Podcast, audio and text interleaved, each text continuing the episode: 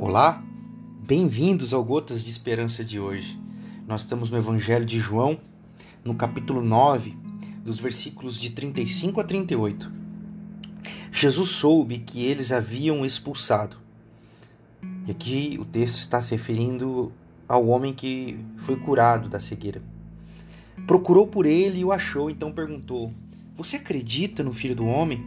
O homem disse: Senhor, mostre-o para mim, para que eu possa crer nele. Jesus disse: Você está olhando para ele. Não reconhece a minha voz? Senhor, eu creio, exclamou o homem e o adorou. É interessante porque este homem que agora adora Jesus era cego de nascença.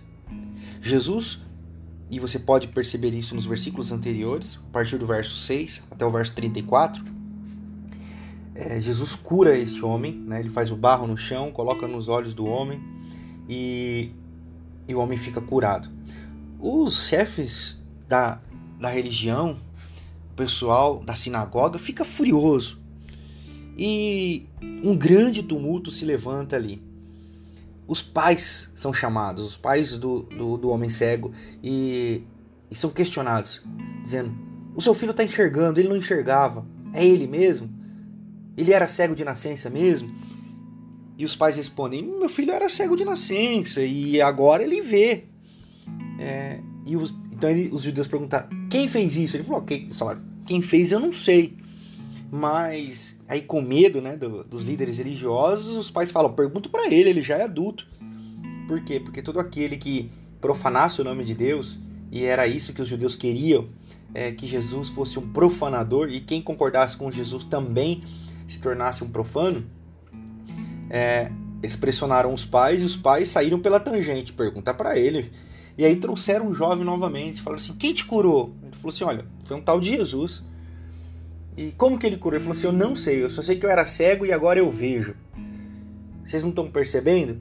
Vocês estão muito curiosos. Vocês querem seguir ele também? E aí os líderes da religião ficaram muito bravos, expulsaram o homem da sinagoga, expulsaram o homem do, do encontro deles ali. E é nesse instante que Jesus soube que esse homem a qual ele havia curado foi expulso da sinagoga e vai atrás dele.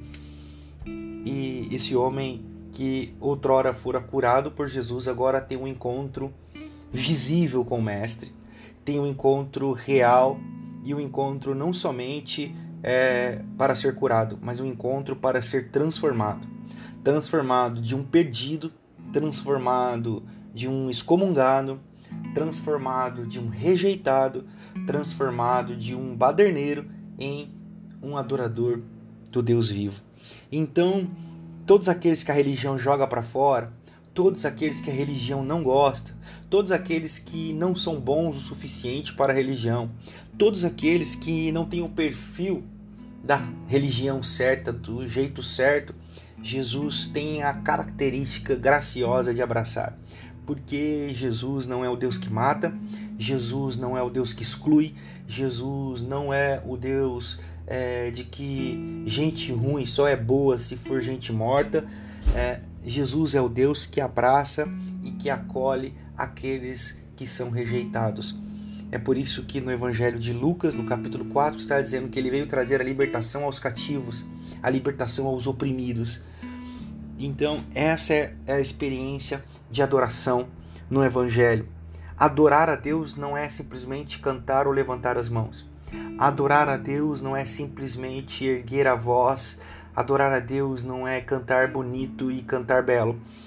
Adorar a Deus essencialmente passa pela experiência de reconhecer e crer que você não é e que Ele é e acreditar que, mesmo sendo rejeitado, mesmo sendo negado nos aspectos é, é, é, perniciosos da religião, o Evangelho não nega a ninguém.